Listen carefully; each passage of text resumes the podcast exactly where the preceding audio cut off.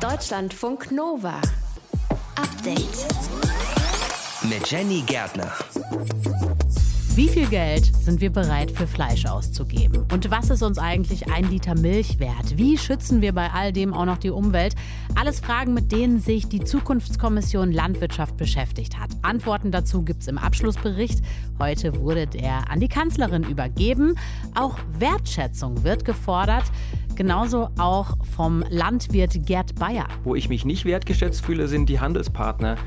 Denn wenn die mich wirklich wertschätzen würden, dann würden sie mich nach meinen reellen Produktionskosten fragen und nicht einfach die Preise diktieren. Was er sich noch wünscht, das erzählt er uns heute. Und vielleicht habt ihr in der Pandemie ja so die ein oder andere Freundin, wo ihr denkt, naja, vermisse ich eigentlich gar nicht so großartig und denkt euch, hm, also ich glaube, ich lasse das jetzt einfach mal so ein bisschen schleifen. Die Forschung zeigt, dass es total üblich ist, dass Freundschaften so auslaufen, weil es eben auch so sein kann, dass diese Freundschaft jetzt mal für ein paar Monate oder auch Jahre, manchmal sogar Jahrzehnte ruht, aber die kann reaktiviert werden. Das sagt die Soziologin Julia Hamann. Wann ist es eigentlich okay, eine Freundschaft einfach auslaufen zu lassen? Das ist heute unser Thema. Davor besprechen wir aber noch, was ist eigentlich in Israel los?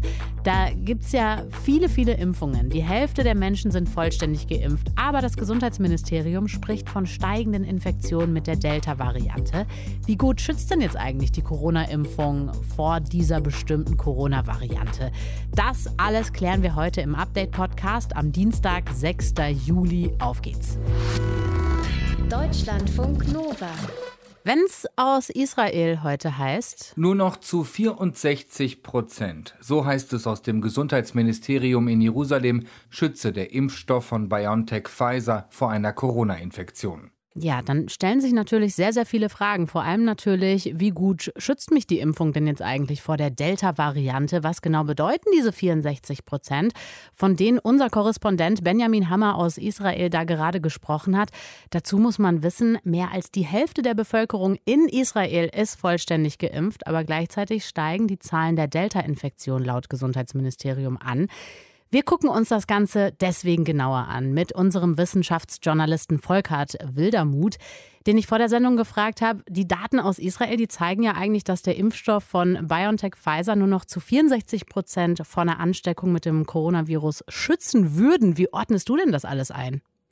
Ja, das ist natürlich eine Enttäuschung. In Israel galt die Impfung noch im März als extrem effektiv. Da konnte sie Infektionen zu 91 Prozent verhindern. Jetzt bei der Delta-Variante, die in Israel inzwischen vorherrscht, nur noch 64 Prozent deutlich weniger. Das macht sich ja auch schon in steigenden Fallzahlen in Israel bemerkbar, wobei wenn man sagt, guckt, das sind aktuell gut 300 Infektionen täglich, das ist noch auf sehr niedrigem Niveau, aber immerhin deutlicher ist der Effekt schon in Großbritannien. Da gibt's wieder jeden Tag 25.000 Infektionen. Das zeigt im Übrigen auch, die Geimpften können das Virus nach wie vor weitergeben, vielleicht seltener, aber eben doch. Und das ist für unsere Diskussion in Deutschland auch ein wichtiger Aspekt, wenn es um die Lockerung für Geimpfte geht. Absolut. Was ich einfach spannend finde, ist, vor ein paar Wochen hieß es ja noch, der BioNTech-Impfstoff, der sei zu 90 Prozent wirksam gegen die Delta-Variante. Und jetzt sind es eben diese 64 Prozent, die da plötzlich auftauchen. Warum das denn? Ja, das hängt immer davon ab, worauf man jetzt genau guckt. Also diese 64 Prozent, die beziehen sich auf das Verhindern der Infektion. Also jeder positive Test, jedes leichte Symptom wird da mitgezählt. Bei diesen 90 Prozent aus Großbritannien, da hat man auf die Krankenhauseinweisung geguckt, auf die schweren Fälle. Und da sind die Zahlen in Israel vergleichbar. Auch dort verhindert die Impfung nach wie vor schwere Verläufe zu 93 Prozent. Also das ist der positive Teil der Nachricht. Wer geimpft wird, kann sich vielleicht anstecken, aber schwer krank wird er wirklich nur selten. Und ich betone hier selten, 93 Prozent Wirksamkeit, das bedeutet eben auch, dass es nach wie vor zu schweren Verläufen und auch zu Todesfällen kommen kann. Da sehen wir ja auch wieder, dass in Großbritannien auch vollständig geimpfte Menschen auf die Intensivstation müssen und auch sterben. Viel seltener als früher in der Pandemie, aber eben doch. Du hast es gerade schon gesagt, der Impfstoff, der schützt vor schweren Fällen weiterhin sehr gut und zwar zu über 90 Prozent. Welche Rückschlüsse ziehst du denn dann aus diesen Ereignissen? Bräuchte es dann doch vielleicht eine schnellere dritte Impfung? Ja, einige Länder sind da schon dabei. Die Türkei hat begonnen, medizinisches Personal und ältere Menschen ein drittes Mal zu impfen. Dort kam aber kaum BioNTech Pfizer zum Einsatz. Auch Großbritannien plant jetzt eine dritte Impfung für Ältere und Menschen mit Vorerkrankungen. Ähnliche Überlegungen gibt es ja auch hier. Ob das notwendig wird, das muss man abwarten. Es hängt im Grunde davon ab, was will man eigentlich? Will man über diese 90 Prozent Wirksamkeit bei schweren Verläufen hinauskommen, um die Alten noch besser zu schützen? Ob das mit einer dritten Dosis überhaupt erreicht werden kann, dazu gibt es einfach noch keine Studien. Oder geht es darum, die Wirksamkeit gegen die Weitergabe des Virus zu stärken? Da müsste man im Grunde uns alle demnächst nochmal impfen. Und schließlich könnte es auch darum gehen, dass man die Impfwirkung, die im Laufe der Zeit ja nachlässt, dass man die wieder stärken will, das wird wahrscheinlich irgendwann notwendig sein, aber da könnte man sich deutlich länger Zeit lassen. Also es wird wahrscheinlich eine dritte Dosis geben, aber wann, das hängt eben von der genauen Zielsetzung ab. Und da ist noch ein Aspekt, wenn man eine dritte Dosis bei uns gibt, dann fehlt die als erste Dosis in vielen anderen Ländern der Erde und das könnte auch die Ausbildung weiterer Varianten beschleunigen. Auch das muss man im Hinterkopf behalten. Absolut. Die Daten, die stammen ja aus Israel, die wir uns jetzt noch mal ganz genau vorknüpfen. Also die registrierten Corona-Neuinfektionen, die steigen wieder an, obwohl die Hälfte, mehr als die Hälfte der Bevölkerung in Israel vollständig geimpft ist. Was könnte das für uns in Deutschland bedeuten? Ja, in Israel sind inzwischen 57 Prozent der Menschen doppelt geimpft, in Großbritannien sind es 51 Prozent und da sieht man bei der Delta-Variante reicht das einfach nicht aus, um die in den Griff zu bekommen. Eine Herdenimmunität zu erzielen, bei der das Virus gar keinen Fuß mehr auf den Boden kommt, das wird mit Delta wirklich deutlich schwieriger. Das Robert Koch Institut hat da gerade mal nachgerechnet. Die gehen davon aus, dass wir in dieser Situation 85 Prozent aller Menschen über zwölf Jahre impfen müssten, um das zu erreichen. Sogar 90 Prozent bei den über 60-Jährigen. Ob das überhaupt möglich ist, das müssen wir abwarten. Es sieht aber doch so aus, als ob wir auf die eine oder andere Art mit dem Virus leben müssen. Und das heißt dann eben auch, dass nach wie vor einige wenige ältere Menschen oder Menschen mit Risikofaktoren an Corona sterben werden. Aber das ist ja bei anderen Erregern auch so. In jedem Fall ist es wichtig, so schnell wie möglich und so viele Menschen wie möglich zu impfen, denn das bremst Corona in jedem Fall deutlich aus, auch die Delta-Variante und das verschafft dann eben all jenen Luft, die sich vielleicht nicht impfen lassen können oder die ein besonders hohes Risiko haben sagt Wissenschaftsjournalist Volkart Wildermuth über den Corona-Impfstoff gegen die Delta-Variante. Deutschlandfunk Nova. Update. Was esse ich heute? Ja, ich glaube, wir alle stellen uns täglich diese Frage. Weniger Fleisch, mehr Gemüse ist auf jeden Fall die Antwort, wenn es nach der Zukunftskommission Landwirtschaft geht. Die hat heute ihren Abschlussbericht von 170 Seiten an die Bundeskanzlerin übergeben. Wer ist das? Das sind Umweltverbände, Bauernverbände, WissenschaftlerInnen und ihr Fazit ist ganz klar. Also so kann es nicht weitergehen.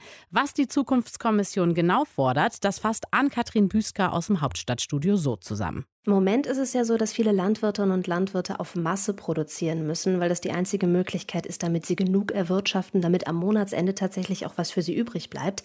Und das geht dann wiederum aber auf Kosten der Umwelt, treibt also Raubbau an den Grundlagen der Landwirtschaft. Und deshalb will die Zukunftskommission jetzt im Prinzip das System umdrehen und das Gemeinwohl in den Mittelpunkt rücken. Subventionen sollen also an Umweltleistungen gekoppelt werden, nicht mehr an die reine Fläche. Und wenn eine Bäuerin also irgendwas tut, um die Umwelt zu schützen, dann wird sie dafür entlohnt, ist im Prinzip das Grundprinzip. Im Bericht steht auch als konkreter Appell Tierbestände reduzieren und die Haltungsbedingungen verbessern, heißt dann wiederum für Verbraucherinnen und Verbraucher weniger tierische Lebensmittel konsumieren. Lebensmittel werden voraussichtlich teurer und hier sagt die Kommission, das muss man dann unter Umständen sozial ausgleichen. Ja, die Landwirtschaft in Deutschland muss also massiv verändert werden. Das fordert die Zukunftskommission Landwirtschaft in ihrem Abschlussbericht. Und es soll vor allen Dingen auch um mehr Wertschätzung gehen. Darüber habe ich auch mit dem Landwirt Gerd Bayer gesprochen. Der hat nämlich den Hof von seinen Eltern übernommen. Die hatten erst einen konventionellen Betrieb. Er hat das Ganze umgebaut zu einem Biohof. Und ich habe ihn gefragt, fühlst du dich und deine Arbeit denn eigentlich wertgeschätzt? Das kann ich mit Ja und Nein beantworten. Ich fühle mich wertgeschätzt von den Kunden, die direkt bei mir auf dem Hof einkaufen oder auch von dem steigenden Interesse der Gesellschaft und auch nicht dieses Bauernbashing, wie man das eigentlich vielleicht vor fünf Jahren noch hatte. Das hat sehr stark nachgelassen. Also da sehe ich ja die Wertschätzung. Mhm. Wo ich mich nicht wertgeschätzt fühle, sind die Handelspartner. Denn wenn die mich wirklich wertschätzen würden, dann würden sie mich nach meinen reellen Produktionskosten fragen und nicht einfach die Preise diktieren. Ja, darauf wollte ich quasi auch hinaus. Also ich könnte mir vorstellen, Wertschätzung beim Preiskampf um Fleisch und Milch ist wahrscheinlich nicht so richtig unter einen Hut zu kriegen, ne? Nein, das haben die letzten 20 Jahre eigentlich auch gezeigt. Denn meine Eltern, ich meine, ich war lange nicht auf dem Hof, bin wieder zurück auf den Hof gekommen, aber meine Eltern haben das über Jahre hinweg erlebt, dass man immer neue Gütesiegel auf, ähm, gemacht hat oder neue Standards gemacht hat, für die es dann einen Mehrwert gab, also eine bessere Bezahlung. Das hat sich dann nach zwei, drei Jahren aber wieder so zum Standard entwickelt, dass dieser Mehrwert in der Wertschöpfung einfach weggebrochen ist. Und wenn wir sehen, dass Discounter bis 2030 Haltungsstufe 3 und 4 wollen und nichts mehr drunter, im gleichen Artikel lese ich dann aber, dass man weiterhin Marktführer bleiben möchte in diesem Preissegment dann. Dann wissen wir jetzt schon, was passieren wird. Haltungsstufe 3 und 4 muss sehr günstig werden. Also es wäre einfach wünschenswert, dass die Wertschöpfung auch beim Landwirt bleibt. Denn dann kann er nachhaltig wirtschaften und wird auch weiter daran festhalten und weiter sich entwickeln in diese Richtung. Mhm. Das ist ja auch genau die Veränderung, die sich da die Zukunftskommission Landwirtschaft wünscht. Wie bewertest du denn diese Empfehlung? Ja, also die Empfehlung an sich ist längst überfällig, denn dass wir eine Richtungswende brauchen, das ist uns allen bewusst und mittlerweile auch allen Akteuren bewusst. Dinge, die zum Beispiel weniger Fleisch, das finde ich nicht differenziert genug. Wir müssen einfach aufhören, den Leuten den Fleischkonsum per se schlecht zu machen, sondern vielleicht den falschen Fleischkonsum. Wir müssen genau hinschauen, wo kommt das Fleisch her. Also wenn wir jetzt Schweinefleisch betrachten, zum Beispiel Schweine fressen letztendlich das, was wir Menschen auch essen können, dann würde ich sagen, ja, das macht Sinn, dort weniger zu konsumieren und das Getreide anders in die Nahrungskette des Menschen zu bringen. Wenn ich aber meine Rinder hier auf der Weide sehe, die Streuobsthänge abweiden, die fressen nur Gras und auf diesen Flächen werden wir nie was anderes produzieren. Also ein Rindfleisch, das so produziert ist, oder auch Schafe, Ziegen oder andere Wiederkäuer, sind sehr wichtig für unsere Wertschöpfungskette und den Erhalt der Naturlandschaft. Und da müsste eigentlich eher darauf geachtet werden, zu differenzieren. Reicht dir generell denn eigentlich eine Empfehlung oder fehlt dir was anderes? Ich lese immer nur, was wir in Deutschland verändern sollen, was die Landwirte verändern sollen, was der Verbraucher verändern sollen. Das reicht mir aber nicht im Sinne von, wir importieren sehr viele Lebensmittel. Wonach werden diese Lebensmittel produziert? Das ist ja schon längst unser Problem, dass wir ein Ungleichgewicht haben, dass wir in Deutschland sehr hohe Standards haben, importieren aber Lebensmittel, die diesem Standard längst nicht entsprechen. Oder zum Beispiel, dass wir die Forderung Stellen, Subventionen nur noch an Auflagen zu knüpfen. Eigentlich wäre es doch schöner, wenn wir es schaffen würden, so die Wertschätzung in der Landwirtschaft wieder zu haben, dass wir gar keine Förderung in dem Bereich mehr brauchen und könnten diese Förderung vielleicht nutzen, das soziale Ungleichgewicht aufzufangen und zu sagen, wir produzieren nicht mehr so billig Lebensmittel, sondern wir fördern die Menschen, die sich die teuren Lebensmittel nicht leisten können und schaffen wieder einen anständigen Wert. Wenn jetzt Menschen zuhören und sich gerade denken, äh, also höhere Preise, das finde ich eigentlich nicht so gut, schlucken da vielleicht. Ist das ein Fehler? Das ist auf jeden Fall ein Fehler, denn die Lebensmittel waren lange nicht so günstig, wie sie jetzt sind. Und ganz lange hat sich auch der Bauernverband das auf die Fahne geschrieben, hat gesagt, wir haben noch nie so billig produziert wie jetzt. Das ist völliger Quatsch. Man hat viel zu lange darauf geachtet, dass man nicht, wie gesagt, die reellen Preise für die Lebensmittel bekommt, sondern über die Subventionen das querfinanziert hat. Und dadurch hat sich dieses Ungleichgewicht eigentlich erst gebildet. Lebensmittel sind viel, viel zu günstig. Das sagt Gerd Bayer, der aus dem elterlichen Hof einen Biobauernhof gemacht hat. Wir haben uns über die Zukunft der Landwirtschaft unterhalten, die sich auch laut den Verbänden dringend ändern muss. Deutschlandfunk Nova. Update. Mit Haftstrafen ist heute ein Prozess im Missbrauchskomplex Münster zu Ende gegangen, in dem es um schweren sexuellen Missbrauch von Kindern ging. Vier Männer und eine Frau wurden verurteilt. Sprechen wir drüber mit Franziska Zecher aus dem Deutschlandfunk Nova Nachrichten. Franziska, kannst du die Urteile für uns noch mal ganz kurz aufdröseln? Ja, also der Haupttäter, das ist ein 28-Jähriger, der ist zu 14 Jahren Gefängnis verurteilt worden. Und die drei anderen Männer, denen ebenfalls schwerer Kindesmissbrauch nachgewiesen werden konnte, die haben Haftstrafen zwischen 10 und 12 Jahren bekommen. Die verurteilte Frau, das ist die Mutter des Haupttäters, sie muss wegen Beihilfe für fünf Jahre ins Gefängnis, weil sie von den Taten wusste. Und was noch wichtig ist, alle vier Männer sollen nach ihrer Gefängnisstrafe in Sicherungsverwahrung kommen. Das heißt, ja, sie werden quasi für immer weggesperrt. Mhm. Warum hat sich das Gericht zu diesem Schritt jetzt noch entschieden? Na, das Gericht glaubt eben nicht, dass hier eine Haftstrafe ausreicht, wie Gerichtssprecher Steffen Fallaus erklärt. Das Gericht erachtet alle vier Männer hier als gefährlich für die Allgemeinheit. Es wurde ein Hang festgestellt, schwerste Straftaten zu begehen. Und davor soll die Allgemeinheit geschützt werden. Und wie schwerwiegend die Vorfälle sind, das zeigt sich auch daran, dass der Richter noch mal betont hat, dass bei den Tatbeständen die Grenzen des Vorstellbaren bei Weitem überschritten worden seien, wie er sagt.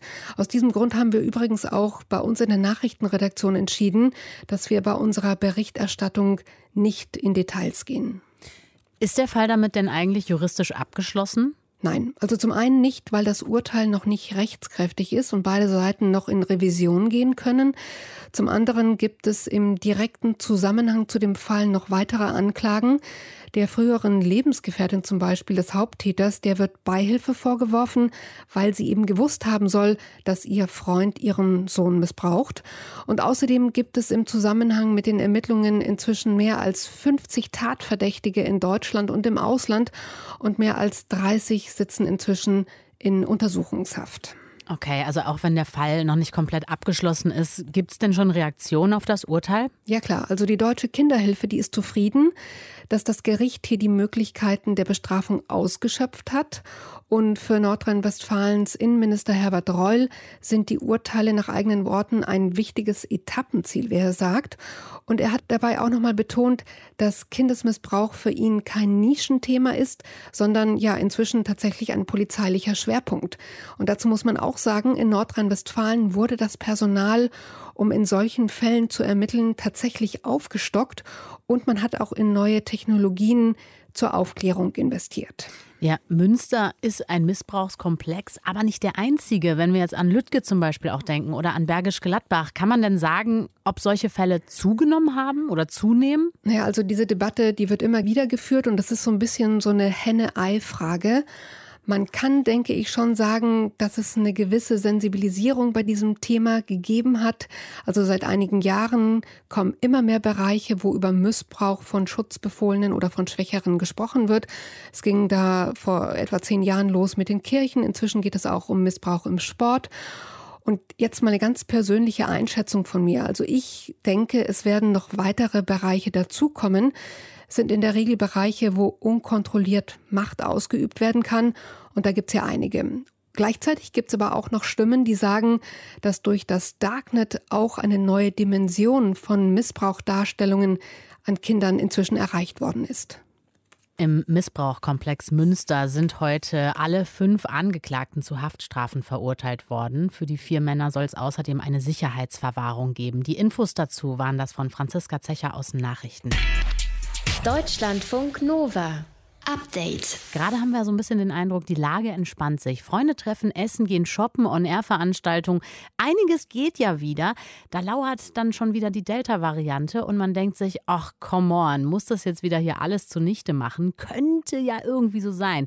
Gerd äh, Gigerenzer, der ist der führende oder einer der führenden deutschen Risikoforscher und der sagt, wir müssen wirklich ein neues Verhältnis zur Unsicherheit entwickeln. Und Corona sei da wirklich genau diese Chance. Vielleicht auch Risiko anders bewerten, neu damit umgehen. Risiko als Chance. Deutschlandfunk Nova-Reporterin Rebecca Endler über Risiken, die Chancen dahinter und was das alles auch noch mit Demokratie zu tun hat. Es gibt diejenigen, die springen.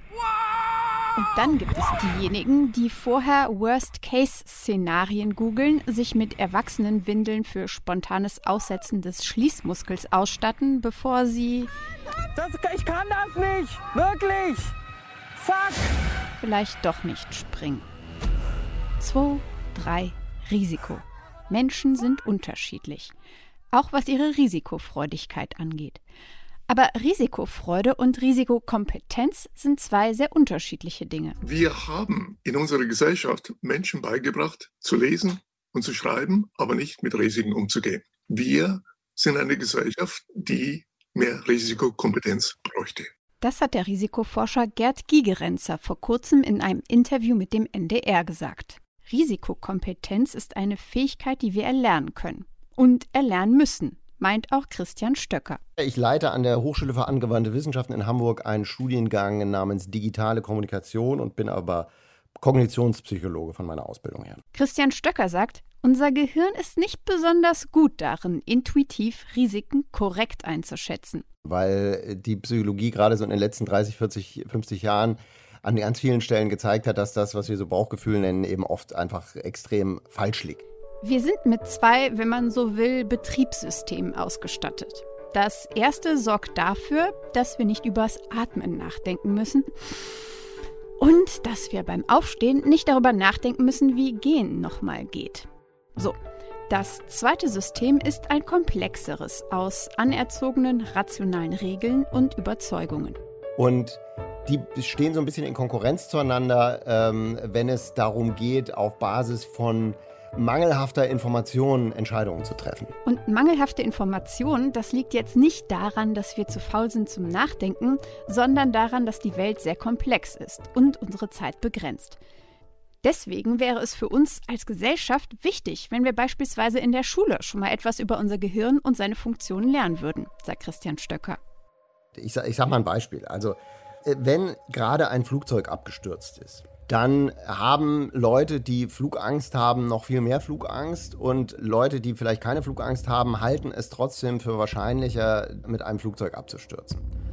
Was daran liegt, dass das sich Erinnern an den in den Nachrichten gesehenen Flugzeugabsturz als Abkürzung benutzt wird für die Einschätzung der Wahrscheinlichkeit eines Flugzeugabsturzes. Das nennt sich in der Psychologie Verfügbarkeitsheuristik also schnell verfügbare Infos und es ist eine Art vielbefahrene Abkürzung im Gehirn. Und wir machen das alle. Zu einer Zeit, wo die Anwesenheit eines Säbelzahntigers für den frühen Menschen das Risiko von noch mehr Säbelzahntigern bedeutete, durchaus clever im Kampf ums Überleben. Allerdings heutzutage, wo wir 24 Stunden lang von schlechten Nachrichten bombardiert werden, verzerrt das Wissen, dass ein Flugzeug abgestürzt ist, das wahrgenommene Risiko eines erneuten Absturzes sehr. Obwohl in Wirklichkeit der Weg zum Flughafen statistisch gesehen wesentlich gefährlicher ist. Ohnehin haben negative Nachrichten von überall auf der Welt den Effekt, dass wir die Gefahr überall sehen. Da ist es ganz oft so, dass die Leute, es ist ganz interessant, die falsche Einschätzung haben, es wird alles immer schlimmer und die Welt wird immer gefährlicher und so weiter. Das Gegenteil ist in Wirklichkeit der Fall. Ungeübt sind wir also eher Nieten darin, Risiken korrekt einzuschätzen, was uns anfällig macht. Risiken sind nämlich noch was, politisch beladen. Und weil wir so schlecht darin sind, Risiken zu bewerten, lassen sie sich prima instrumentalisieren. Rechte und rechtsextreme Parteien spielen da ganz vorne mit. Und die viel gravierenderen Risiken, Stichwort Klimakrise, ins öffentliche Bewusstsein zu bringen, ist oft nicht so einfach, weil es politisch einfacher ist, über diese auffälligen Risiken zu sprechen, auch wenn die vielleicht gar nicht so eine große Relevanz für den Einzelnen haben. Ohne Risikobereitschaft kein Fortschritt. Gar keiner. Das bedeutet aber im Umkehrschluss eben nicht, dass ohne Risikobereitschaft alles so bliebe, wie es ist. Es würde schlechter werden. Siehe Klimawandel. Und noch was. Ich finde, Achtung, Meinung, Klimawandel und Pandemie lernen uns gerade, dass es zwar super ist, wenn Risiken von einem Großteil der Gesellschaft verstanden werden, allerdings reicht das nicht. Solange sich in der Politik EntscheiderInnen dumm stellen oder meinen, mit kleinen Zugeständnissen Stimmen fangen zu müssen, da hilft auch die beste Grafik und Statistik zu Risiken nicht wirklich weiter. Denn das Risiko, das tragen wir alle. Und scheitern können wir uns nicht leisten. Deutschlandfunk Nova-Reporterin Rebecca Endler war das übers Risiko. Die meisten von uns hassen Risiko, aber Risiko kann auch eine Chance sein. Kann. Deutschlandfunk Nova. Update. Es werden ja gerade wieder mehr, mehr Nachrichten wie, hey, wollen wir uns treffen? Hast du Lust, was zu machen? Immer mehr Menschen sind geimpft, lassen sich testen und haben dann auch wieder Bock, sich mit Freunden zu treffen. Aber was ist eigentlich, wenn ihr keinen Bock habt? Also auf diese eine Person vielleicht. Wenn ihr denkt, naja, während der Pandemie haben wir uns zwar nicht getroffen, aber irgendwie ohne diese Freundschaft geht es mir vielleicht sogar besser. Der Sender BBC hat die Frage gestellt, ab wann ist es eigentlich okay, wenn wir eine Freundschaft einfach so auslaufen lassen? Und diese Frage, die gebe ich jetzt gleich weiter an die Soziologin Julia Hamann. Sie forscht nämlich unter anderem zum Thema Freundschaften. Hi erstmal. Hallo. Wenn ich jetzt schon ein schlechtes Gewissen habe, dass ich mich lange bei einer Person nicht gemeldet habe, was sagt das über die Freundschaft aus? Naja, das kann ja aussagen, dass du vielleicht das schlechte Gewissen zurecht hast oder dass du eigentlich dich gerne gemeldet hättest, es aber irgendwie aus welchen Gründen auch immer nicht geschafft hast. Ne? Also viele haben ja ihre Kontakte eingeschränkt, weil es auch zu viel war, zu anstrengend war, neben all den anderen Belastungen. Und dann kann man vielleicht das schlechte Gewissen entwickeln, weil man denkt, oh, jetzt könnte ich mich ja wirklich mal melden. Mhm. Und das kann bedeuten, eigentlich habe ich aber keine Lust, mich zu melden. Und das kann bedeuten, ah, verdammt, ich vergesse es immer wieder. So, ne? Und ich glaube, diesem Grundgefühl muss man dann so ein bisschen nachgehen und nachspüren. Habe ich jetzt das schlechte Gewissen, weil ich einfach nicht dazu komme, mir nicht die Zeit nehme, dann kann ich eben entscheiden, ich schreibe mir das jetzt mal auf den Zettel und dann schreibe ich schon mal eine Textnachricht und sage, wollen wir nicht demnächst mal telefonieren? Dann habe ich das schon mal initiiert. Oder ich merke halt, ich habe ein schlechtes Gewissen, weil ich ein Verantwortungsgefühl habe oder das Gefühl, ich sollte mich melden. Ich habe aber eigentlich nicht so richtig Lust. Ja, es geht so in verschiedene Richtungen, höre ich da bei dir raus. Aber wie soll ich mich denn jetzt entscheiden, wen ich jetzt treffe und wen lieber nicht? Ich glaube, dass es wirklich ganz gut ist, da auf sich zu hören oder in sich reinzuspüren und zu fühlen, was denn dahinter stecken könnte. Ne? Also sich mal wirklich zu fragen, warum habe ich denn eine Sperre, mich zu melden? Liegt es daran, dass ich vielleicht nicht gerne telefoniere? Liegt es daran, dass die Beziehung eh schon so ein bisschen den Bach runtergegangen war oder mich gar nicht so richtig interessiert mehr hat oder dass sie zu einer anderen Lebensphase gehört, das ist ja ganz normal und natürlich für Freundschaften. Oder liegt es daran, ja, das liegt mir wirklich was an der Beziehung, aber ich habe es jetzt irgendwie eben nicht geschafft, verbaselt oder war vielleicht auch mal kurzfristig eher an anderen Personen interessiert. Auch das ist ganz normal in Freundschaften. Ich glaube, man muss nochmal darüber nachdenken, was der Grund dafür ist, dass man jetzt vielleicht über die Pandemie hinweg keinen Kontakt hatte. Denn dass man keinen Kontakt hatte und dass man vielleicht sagt, okay, ich melde mich jetzt wieder und es tut mir leid, dass ich mich so lange nicht gemeldet habe, aber ich habe es einfach nicht geschafft. Dafür sollten, glaube ich, alle Verständnis haben.